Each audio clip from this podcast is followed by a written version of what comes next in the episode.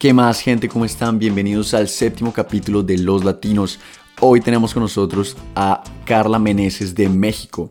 A Carla la conocí hace unos meses en Italia cuando yo estaba visitando a mi hermana y en ese momento ella me contó una historia que hasta el día de hoy me sigue impactando. O sea, yo, yo se lo he dicho a ella, es una historia digna de una película y fue la historia de cómo consiguió un puesto en una investigación en España cuando parecía que nadie la apoyaba, cuando parecía que todo se veía muy difícil, ella simplemente encontró la manera de hacerlo. Y de verdad que Carla tiene una mentalidad que admiro, admiro mucho, porque considero que es una persona muy berraca. Hablamos de esta historia y de las investigaciones que estaba haciendo los últimos meses. Nos contó un poco de la que hizo en Madrid, también de la que está haciendo en este momento en Medellín. Es de verdad una persona de la cual yo creo que se le puede aprender mucho. Entonces, no siendo más, espero que disfruten el capítulo tanto como yo y denle la bienvenida a Carla Meneses.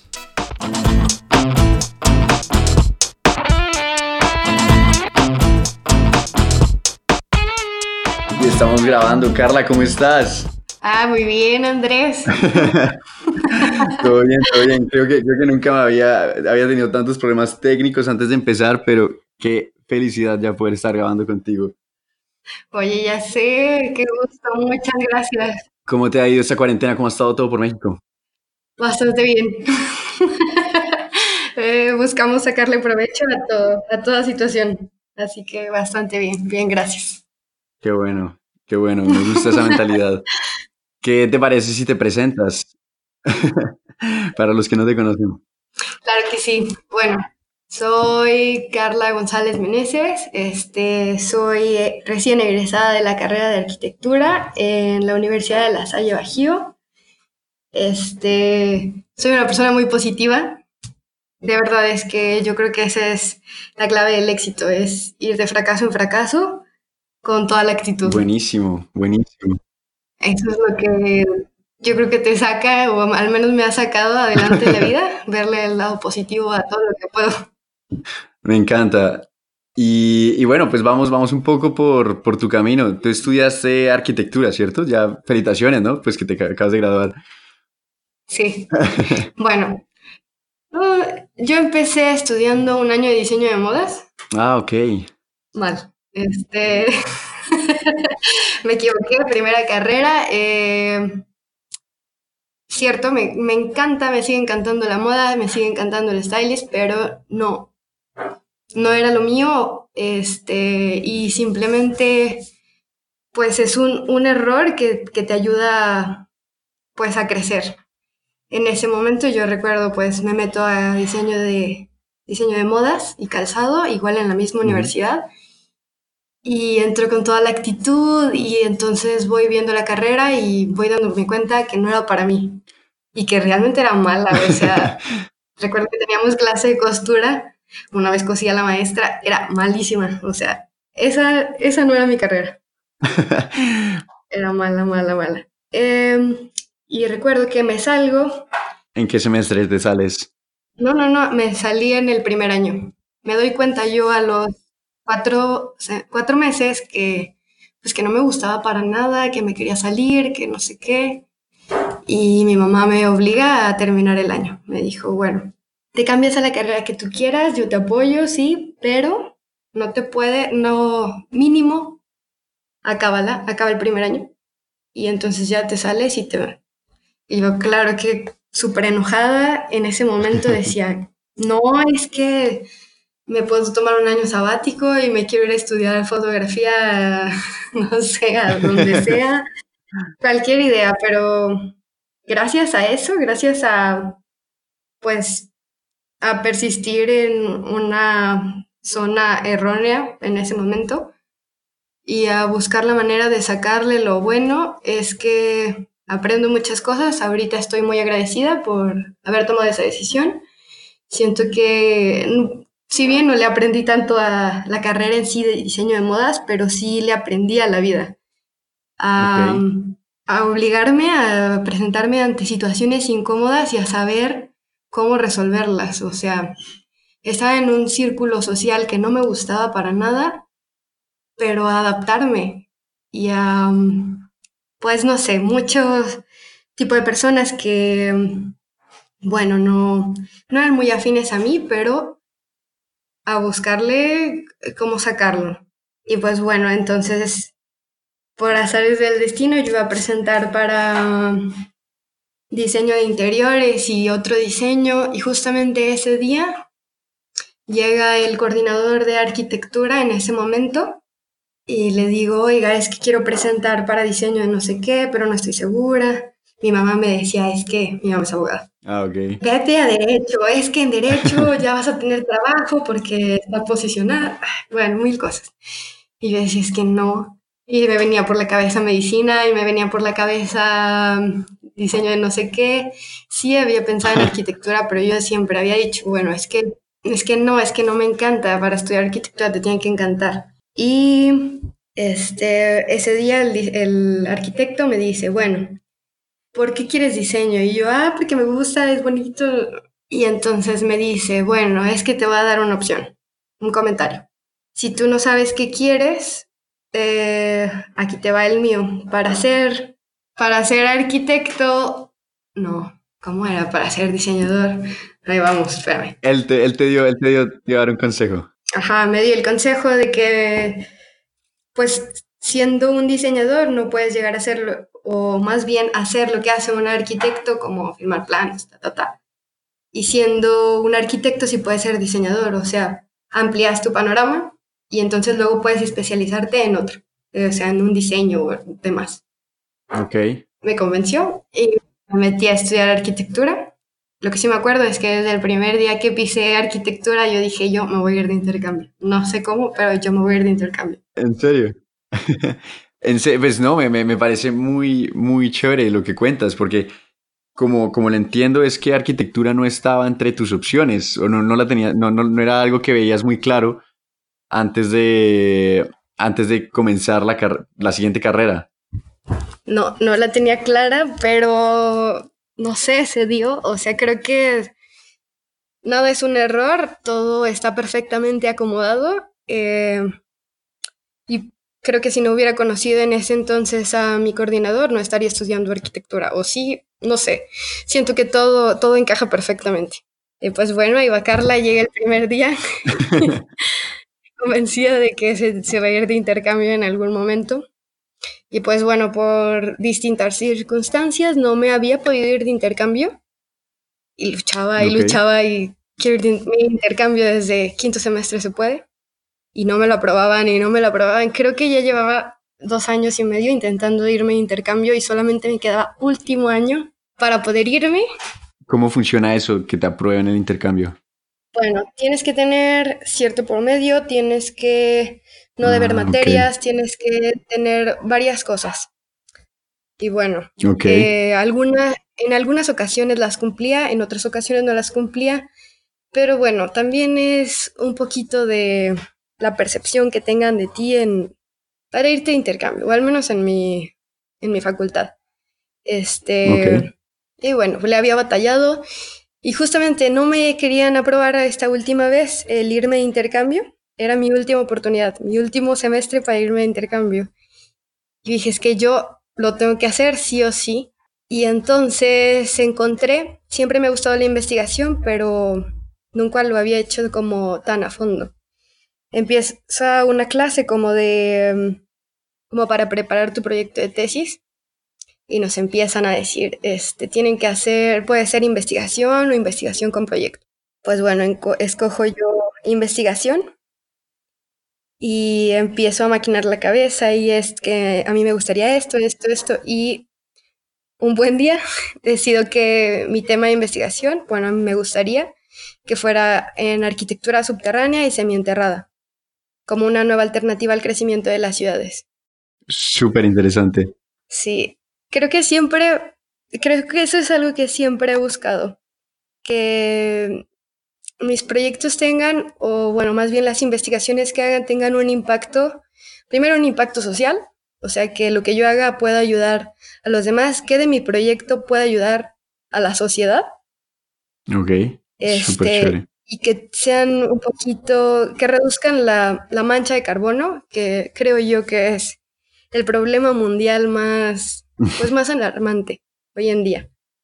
Entonces yo dije, bueno, pues me puse un poquito a investigar quién ha investigado acerca de la arquitectura subterránea y pues me doy cuenta que, que es un tema que se dejó de hacer. Y justamente encuentro una convocatoria para un verano de investigación.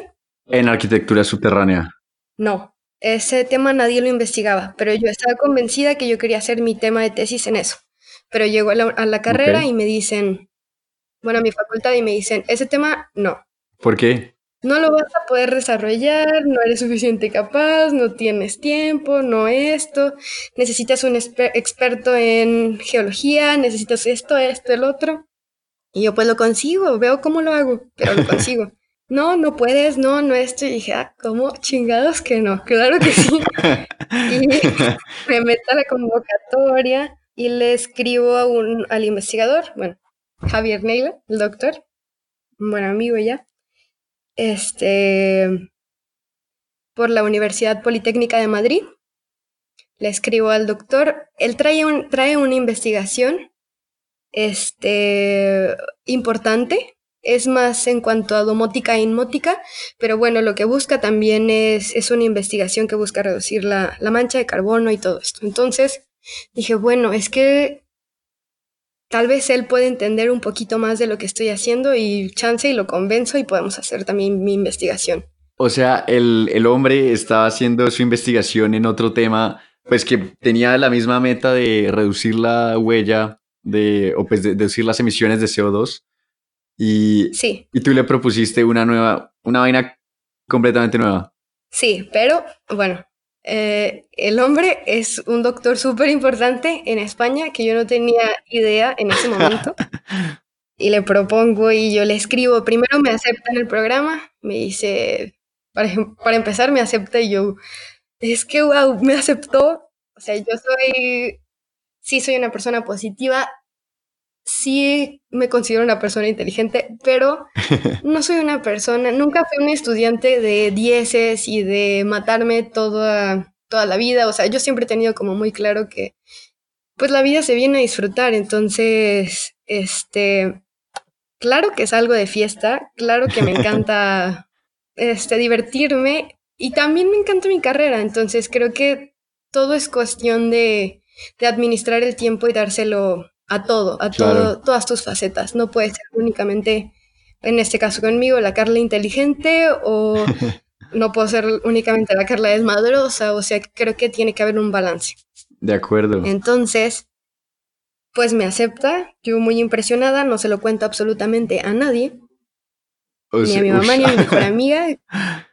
A nadie, a nadie, a nadie se lo cuento. O sea, tú te, tú te ibas para España, pero nadie sabía.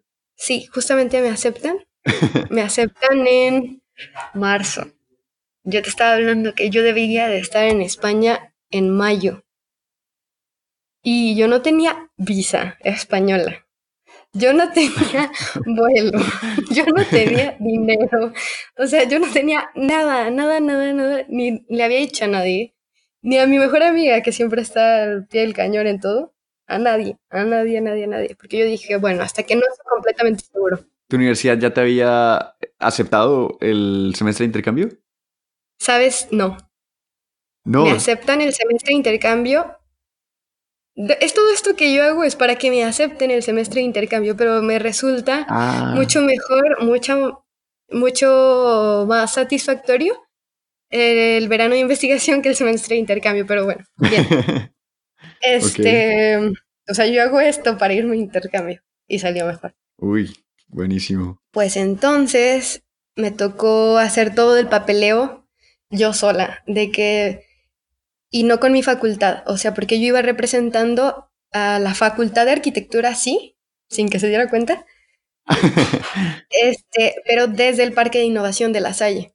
Y yo en chinga entre documentos, visas, este, mil cosas, decido decirle a primero a mi mejor amiga, Jocelyn, y luego a, mi mamá. Entonces. ¿Y cómo reaccionan le, le hablo a mi mamá, bueno. No, no, no, no, no. Fue, ahí fue la segunda valla porque le digo a mi mamá, mamá, me voy a ir, no es pregunta, me voy a ir a hacer una investigación a Madrid.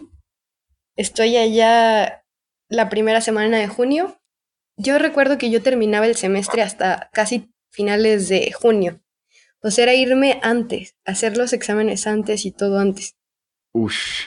Y para acabarla, sacar muchísimo mejor promedio del que tenía. Entonces, era todo un reto. Y me dice mi mamá, ¿estás loca? No. Pienso que es una decisión sin bases, que nada más vas a lo loco, que no sé qué. No, yo no te apoyo. Y le dije, no, claro que sí, claro que sí. ¿Qué, qué pasaba por tu cabeza? No, por mi cabeza siempre fue sí, o sea, sí me voy a ir. No sé cómo, pero sí me voy a ir. Y entonces aquí empiezo a maquinar y a buscar la manera de, bueno, mi proyecto, ya le había platicado yo al investigador de mi proyecto, que, que pros tenía, él me dijo los contras, que bueno, muchos ya los tenía un poquito estudiados. Era demasiado ambiciosa la investigación, pero se puede hacer. Y bueno, entonces mancuerno con él como para quedar, si hacemos, sí soy parte de tu equipo con la investigación, este, tuya, Javier Neila, doctor, pero échame la mano, o sea, quiero hacer la mía. me dijo, bueno, sí, me encanta tu actitud, va. Yo todavía no sabía quién era él. ¿Y tú todavía no sabías cómo llegar a España? no, entonces me empiezo a meter entre cosas del gobierno para, dije, bueno, mi proyecto, ¿a quién le puede interesar el proyecto? ya vi que mi mamá no me quiere ayudar, esto es, ¿qué hago? ¿Cómo le demuestro? Y sobre todo era demostrarle a mi mamá que sí podía, que era cosa que, o sea, que no me iba a rendir y que iba a hacerlo, sí o sí. Entonces, empecé a analizar, bueno, mi proyecto tiene un impacto ambiental, a quién le puede ayudar, no tanto un inversionista, pero sí un político. ¿Por qué? porque ellos quieren quedar bien y dentro de las agendas del gobierno está, está este plan de desarrollo urbano para reducir emisiones de CO2 y no sé qué tanto. Dije, ay. Uy. Entonces, eh, me estuvo ayudando también mucho uno de mis tíos, mi tío Alejandro. Eh, y pues me paré en la Cámara de Diputados del estado de Guanajuato. ¿Cómo, cómo llegaste hasta allá? ¿Cómo, ¿Cómo, llegaste hasta la cámara? O sea, ¿por qué allá? Porque a quién le podía interesar un proyecto con impacto ambiental. Normalmente a los inversionistas independientes les interesa ganar dinero. Ok. Pero con este proyecto, pues no es, de principio es, es que me inviertan, o sea, no es ganar dinero. Es este, pues sí generar prestigio. ¿A quién le interesa generar prestigio? ¿A quién le interesa hacer este, este pues no sé, hacer campaña, mil cosas, ¿sabes? Hoy, ¿a quién le interesa apoyar a un estudiante eh, para temas medioambientales? ¿A quién? Pues a un político. Qué interesante eso. Y, y entonces te fuiste a la Cámara de Diputados, o sea, no tenías ningún contacto político, solo te fuiste a buscarlo donde estaban todos parados. Me fui, este, me metí de incógnita. Recuerdo que pues bueno, habíamos hecho, yo tenía una clase de instalaciones eh, específicas y no sé qué tanto, y le propuse a la maestra que fuéramos a la Cámara de Diputados porque había, ella había colocado distintos dispositivos mini split y no sé qué tanto. Yo no le dije absolutamente nada y le sugerí que fuéramos ahí para que nos diera y que nos diera la explicación de instalaciones específicas. Claro, que yo lo que buscaba era ver cómo se entra, cuáles son las credenciales, cómo puedo pasar sin tener acceso, No sé, era, era otro show, pero bueno. Entonces eh, ah, me fijé en todo esto. Eh, yo sí tenía un contacto. Eh, mi tío, el que te digo que me ayuda, trabajaba con uno de los diputados en campaña pero bueno, yo finalmente a quien le fui a pedir ayuda no fue a ese diputado, sino fue a todos los diputados. o sea, yo me paré en el estrado y les dije, oigan, necesito platicarles mi proyecto. Y ahí me agarré hablando. Tenía un minuto porque pues yo estaba ahí de incógnita. Este, soy estudiante, soy esto, soy Carla, me quiero ir aquí, esto les va a ayudar. Con... Muchos me dijeron que no, otros me dijeron que sí, pero al final lo que logré con esto fue pues que mi mamá también dijera, es que de verdad sí quiere, de verdad sí está haciendo todo y la voy a apoyar. Y bueno, al final algunos me tengo este buen contacto con algunos de los diputados en los que si bien me apoyaron en algunas cosas, sobre todo con fluidez en los trámites y como cosas así de visas, porque normalmente para que te den una visa o para eso, porque yo necesitaba luego para el intercambio una visa italiana. Y yo pedí visa italiana dos semanas antes de irme a España. Entonces, todo fue rápido, rápido, rápido. Entonces ahí mi mamá me decide, comenzó mi mamá, ya con todo lo que vio. Y me voy. Este, me dijo, sí, sí te vas. Este. ¿Qué te dice tu mamá cuando, cuando se entera de lo que hiciste en la Cámara de Diputados? Que guau. que nunca creyó que fuera a ser. Que nunca creyó que quisiera tanto esto. Y sí, o sea, creo que eso sí, cuando me propongo algo, lo cumplo. Este, creo que todos debemos de tener algún motivo en, en la vida lo suficientemente fuerte como para hacer lo posible. Y en ese momento ese era mi motivo y yo no sabía cómo, pero lo iba a hacer. Y te puedo preguntar por qué, por qué estabas tan segura que ese era tu motivo. ¿Por qué tenías tanta, tanta pasión por este proyecto o por, por lograr eh, llevar a cabo la investigación? Bueno, siempre me pareció interesante participar en un equipo de investigación.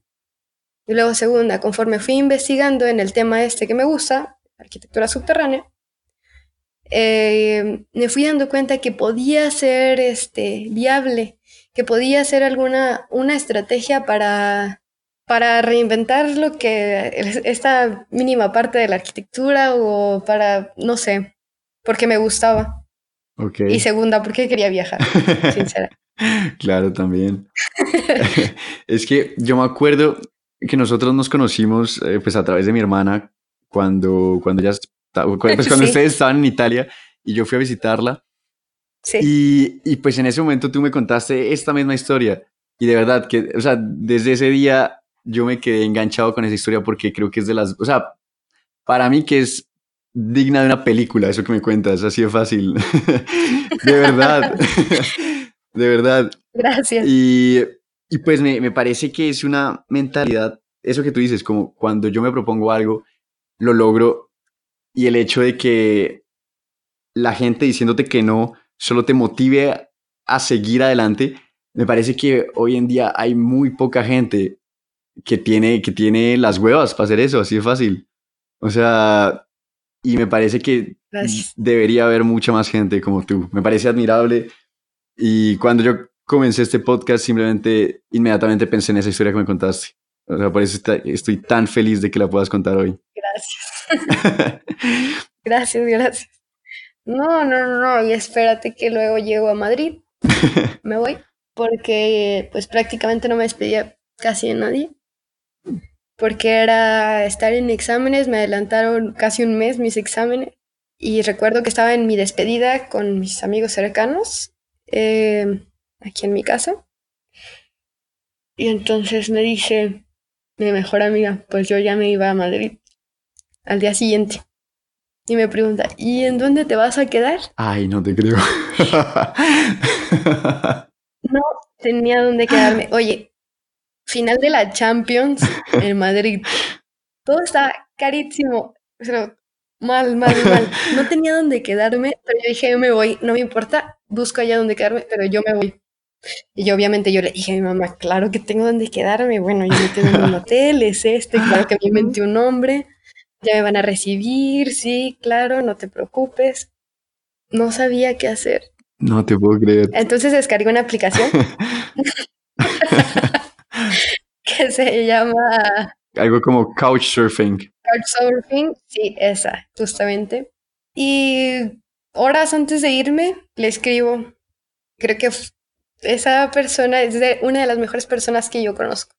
Fue mi roomie después. Este, Mauricio Denis, un argentino, que le pedí, le, le conté mi situación y me dijo, yo te adopto, yo te hospedo. Imagínate que te costaba una noche en un colchón X, con un colchón, o sea, era ni siquiera en un hotel, ni en un hostal, ni nada, en una habitación, cerca de 400 euros la noche, 300 por final de la Champions. no, claro. Era carísimo, yo no podía pagar eso. Obvio. Y que me diga, sí, yo te, yo te recibo y te quedas aquí y encuentras y no te preocupes y fue la persona más increíble del mundo. Wow, y pues rápidamente para, para la gente que no sepa qué es Couchsurfing, ¿puedes contar un segundito qué es? Porque es que es impresionante que hayas confiado de esa manera en alguien que no conocieras. Sí. bueno, eh, es una aplicación en la que tú puedes dar hospedaje o te pueden hospedar completamente gratis. Y bueno, se basa con las recomendaciones que tengas y, y ya prácticamente creo que es una de las mejores aplicaciones que hay hoy, hoy en día para los viajeros. Te abre el panorama para las personas, en este caso yo. No tenía dónde quedarme, no había disponibilidad que yo pudiera costear. Te abre las puertas sin ningún costo y es como, como si fuera un Airbnb, pero sin pagarlo. no tan cómodo, pero increíble. Y él me recibió increíble, me dejó su cuarto. Aparte nos hicimos amigas. Te digo amigas porque es el gay más divertido que yo conozco.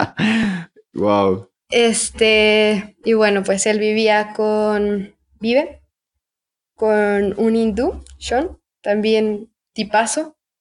Eh, entonces yo tenía un contraste ahí en el primer lugar que llegué, un hindú súper recatado con, este, pues todas estas creencias y religión ah, súper arraigadas y tenía una loca que le encantaba salir de fiesta y que me traía por todo Madrid y que, bueno, pues agradezco. Wow. ¿Cuánto tiempo te quedaste con él? Con él me iba a quedar dos días, no quisieron que me fuera y me quedé una semana Luego estuve viviendo en un hostal donde conocí a unos mexicanos, a toda madre, buenísimos.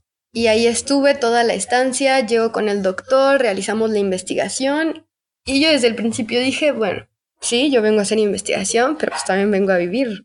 Entonces, yo le mezclaba entre investigación, fiesta, este, todo. Y me fue muy bien, de verdad es que me fue muy bien. Qué bueno, qué bueno. ¿Qué, ¿Cuánto tiempo estuviste en total en Madrid? En Madrid estuve tres meses hasta que concluimos la investigación. Concluía en agosto, o bueno, al menos el lapso. Estaba muy interesante su investigación. Hablaba de la automatización en edificios y nosotros realizábamos como un conteo, haciéndole ver a las personas cuánta energía gastaban, cuánta agua consumían, cuánto esto, y pues bueno, tras de otros estudios de identificar las zonas de calor en las ciudades de Bilbao, Madrid y Valencia, eh, determinar alternativas bioclimáticas y enseñarles a la, a la demás gente, a la gente que habitaba en estos lugares o hacía uso de ellos, el correcto uso, el cómo vivir en sus casas, porque muchas veces no, por medios bioclimáticos, muchas veces no, no la usas adecuadamente. Qué, qué interesante, qué chévere. Luego me voy a Italia. Estoy en una academia de arquitectura arte donde conozco personas eh, buenísimas, entre ellas tu hermano. y pues no sé, hacen de, de esto una experiencia increíble. O sea, yo pienso que este, todo este viaje, todo este intercambio fue un constante de pruebas, un constante de, de ponerme en situaciones incómodas y salir adelante. Creo que de eso se trata, o sea, entre más te motives a salir de tu zona de confort y a resolver este, las distintas problemáticas que se te puedan presentar, más preparada estás para, pues, para la vida, para lo que venga, para, para crecer. Y creo que no hay mejor manera de crecer en la vida que viajando, saliendo de tu zona de confort. Estoy muy, muy de acuerdo contigo. Y Y sí, yo, yo, yo creo que la, exacto, la única forma de crecer es, es saliendo de tu zona de confort. ¿Qué te dices tú o cómo haces tú ante estas situaciones? O sea, ¿cómo, cómo enfrentas los miedos? ¿Cómo dices como, ok, yo me voy a parar frente a esta gente, frente a estos diputados y les voy a hacer la presentación de mi proyecto? ¿O yo me estoy yendo a España eh, sin saber dónde me voy a quedar? ¿Qué es lo que te está motivando para seguir adelante? Bueno, yo primero creo que es cuestión de creer en ti. Siempre, siempre, siempre es creer en ti, es buscar la manera de que sí se pueda, porque hay muchas maneras de ver el, ay, ¿por qué no tengo esto? ¿Por qué soy así? ¿Por qué no soy la más inteligente? ¿Por qué no? Pero en vez de buscar por qué no, hay que buscar por qué sí. Y después de buscar el por qué sí, ¿cómo? Porque siempre hay una manera. Aquí el que quiere puede. O sea, la mejor motivación es la propia, pienso yo. Creo que si tú crees que puedes, si tú te consideras capaz, puedes. Segunda, la gente que te rodea. Es muy importante tu círculo de amigos. Yo estoy muy agradecida con el que tengo. Tengo personas increíbles. Mi mejor amiga, mis amigas de Florencia, mis amigos de Madrid, mis amigos de aquí de León, mis amigos de México son gente este, muy afín a mí, muy positiva, muy como echada para adelante, este, que no busca el no, busca el cómo y cómo sí y cómo esto. Entonces creo que es más eso. La seguridad, yo creo que es mucho. La fidelidad en uno mismo es lo que nos define siempre. Wow. Y no, de verdad que de, de verdad, dices muchas vainas que, que simplemente me parecen como tan, tan ciertas.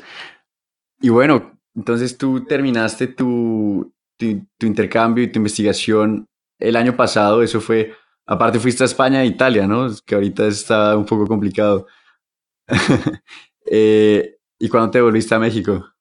Es que luego de Madrid, estuve en Madrid, luego viví en Florencia este, y luego regresé a vivir en Madrid, a Madrid en enero. Estuve trabajando otra vez de la mano del doctor Leila este, en la Politécnica, pero ya como independiente. Antes estaba como estudiante participante de la investigación del programa, ahora como independiente me invita a seguir con la investigación que tiene, ahora únicamente en Islas de Calor, y me ofrece trabajar en un coworking que se llama Impact Hub. Impact Hub disculpe usted, este, en el que yo tenía, ya, yo tenía mi oficina, tenía mi oficina, tenía mi equipo de trabajo y entonces sí pudimos empezar a realizar mi investigación en arquitectura subterránea, le metimos un poquito en Islas de Calor, que era la otra que él tenía, y él siempre me propuso, regrésate a Madrid, sigamos con la investigación, está buena. Sí está en mis planes regresar a Madrid, pero actualmente estoy llevando otra investigación con un doctor colombiano que me parece sumamente interesante. ¿De qué es esa investigación? Bueno, está, es, es compleja, pero bueno, es acerca de los residuos agroindustriales como materiales suplementarios cementantes. ahora lo digo en español. Exacto. Este, bueno, la industria como ya sabemos, el problema este, medioambiental es uno de los problemas, yo pienso que es el problema más importante hoy en día. Y bueno, la industria de la construcción es una de las más contaminantes. La gasolina, el petróleo, de la mano con el concreto, son los materiales más usados hoy en día y los que más emiten CO2.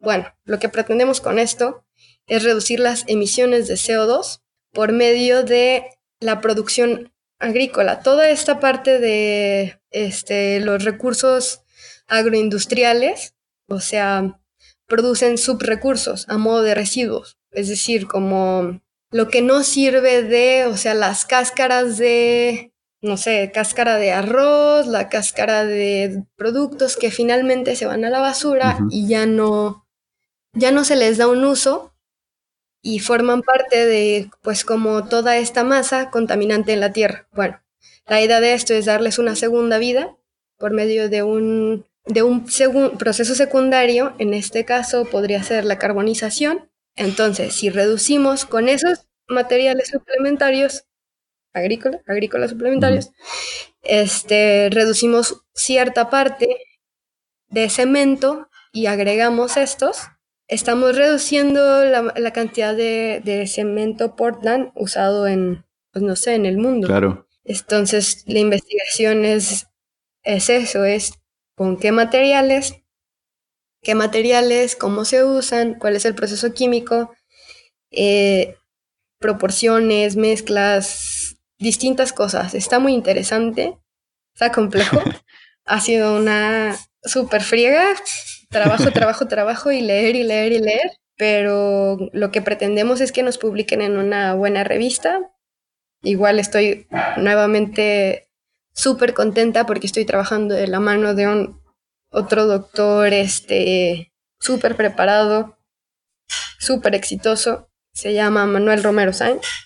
Y, y bien, o sea, estoy muy contenta. Me gustaría, bueno, dentro de los planes tengo acabar esta investigación, buscar la publicación y entonces con eso eh, buscar alguna beca o algo y regresar a Madrid. Buenísimo, buenísimo.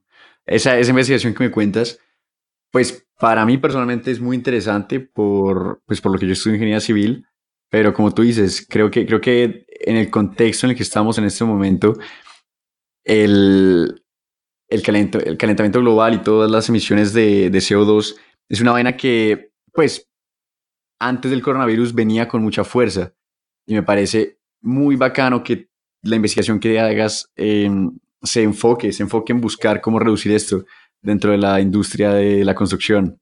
¿Por qué, pues ahorita te quisiera preguntar, ¿por qué las, por qué las investigaciones que has hecho, o más bien, por qué tu motivación siempre está eh, dirigida hacia, hacia el medio ambiente o hacia reducir la huella de carbono? Pues yo creo que lo que te decía, o sea, creo que todos mis proyectos tienen un objetivo social, que de lo que hago yo le puedo ayudar a la sociedad. Entonces, como yo, Carla, siendo arquitecta o siendo investigadora o siendo persona, puedo ayudar a las demás o qué de lo que yo hago le beneficia a la sociedad en conjunto. Y pues si puedo ser útil en mi rama, eh, qué mejor. Creo que venimos a, eso, a, a servir a los demás. Bueno, entonces a mí me gustaría saber si todas esas investigaciones que tú haces van dirigidas hacia alguna meta, o sea, o alguna meta personal que tú tengas. Sí, yo creo que, bueno, todos los proyectos que yo hago eh, tienen este, como en común este objetivo social. ¿Qué de lo que haga yo puede beneficiar a la sociedad? O sea, ¿qué parte ¿a qué parte de la sociedad le hace bien? Y pues bueno, para hacerlos me, me enfoco en qué le falta a la sociedad que yo le pueda dar. O sea, que yo, Carla, como persona, que yo, Carla, como arquitecta, como, como Carla, pueda aportar. Entonces, eso es lo que me motiva. Aparte que busco hacer cosas que, que me gusten. Y como en todo, pues va a haber, sí, amo la investigación, pero la investigación tiene partes duras, partes muy buenas. Es trabajo, trabajo, trabajo, leer, leer, leer, obviamente. Cosas que te gustan, cosas que no te gustan mucho, pero pues bueno, la cosa es este, pues no dejar tu objetivo y seguir en el camino hasta lograrla. Claro. ¿Tú te quieres quedar en el área de la investigación? La verdad es que no sé. Yo pienso que, bueno, toda la gente sí está bien tener planes y metas en la vida, pero no me cierro. Este, porque yo, la Carla de hace cinco, cuatro, tres años, no se imaginaba que pudiera estar o que estaría en esto. O sea, creo que tus metas cambian, creces y creo que eso parte se lo debo a pues lo que aprendí en esta última experiencia. Hasta lo que quería en la vida eh, cambió. Eh, no sé, podría tener, antes tenía metas un poco más superficiales. Ahorita todo lo contrario. Este, siempre mi meta final va a ser ser feliz haciendo lo que haga, lo que sea. pero siendo feliz. Esa es mi mayor meta en la vida, creo yo. Me, de verdad, me, me, fascina, me fascina esta forma en la que hablas. Y, y pues me gustaría saber si o qué es lo la, la, enseñanza más grande de este último año que has tenido. Pues yo creo que la más grande es dejar de buscar la aprobación de los demás este, y buscar la aprobación propia, ¿sabes? Este, creo que estamos metidos en un tema bastante crítico ahorita. Actualmente vivimos en una sociedad para el exterior en el que, pues bueno, buscamos satisfacer este, pues el estándar social externo. Y yo creo que ahí no se encuentra, esa no es la clave, sino en la interior. Dejar de buscar la aprobación exterior y buscar la interior. ¿Qué es lo que me gusta? No qué es lo que le gusta a la sociedad de mí, sino que, cuál es tu verdadera esencia. Pienso yo que esa es la mayor aprobación. Y buscar siempre, este, pues crecer, este, salir de mi zona de confort, porque al final creo que esa es la vida, de qué manera puedes o qué tan capaz eres de resolver todos los problemas, grandes, este, pequeños, los que sean, porque viviendo solo, yéndote a viajar, yéndote de tu zona de confort, de tu casa, pues dejas todo, o sea, acá no hay quien te cocine, no hay quien compre las cosas, no hay quien te lave, no hay quien que me perdí, ni modo de, ay, mamá, me perdí. pues no, o sea, lo resuelves o me gasté el dinero en fiesta y tengo que pagar no sé qué, pues a ver cómo le haces. Sí se puede. De acuerdo, de acuerdo. Buenísimo, Carla.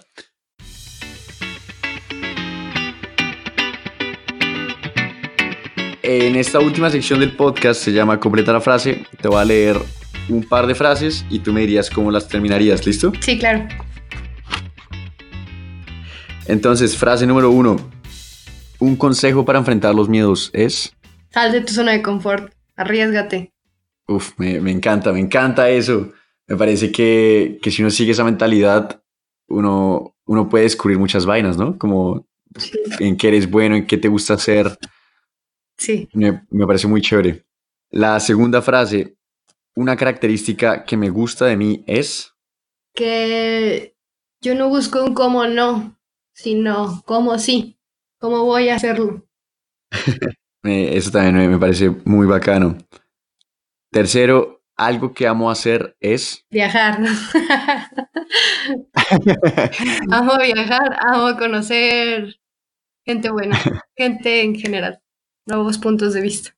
Y la última frase, una frase que me motiva es... La fidelidad en uno, la fidelidad en uno mismo es lo que nos define.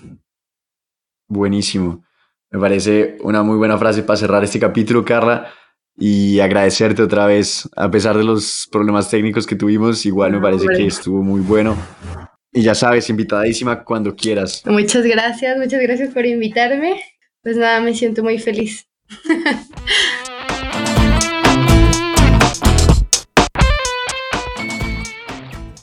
Muchísimas gracias por haber escuchado el capítulo de hoy. Espero que se lo hayan gozado, que hayan disfrutado todo lo que Carla nos contó. Pero más que nada, espero que, que alguien, alguien que esté escuchando esto, se vea motivado para salir de su zona de confort, para intentar eso que, que creía imposible, para, para echarse al agua. Porque como Carla nos, nos contó, hay que buscar la manera de lograrlo. Y y es que al final la única forma, la única forma de saber si, si eres capaz es intentándolo, así de fácil. Entonces, espero que te animes, te animes a intentarlo. Y pues como siempre, si tú tienes una historia bacana o crees que conoces a alguien con una historia bacana, no dudes en escribirme arroba los latinos podcast. Me encantaría tener tu historia en un capítulo. Muchas gracias por escuchar y nos vemos en 15 días.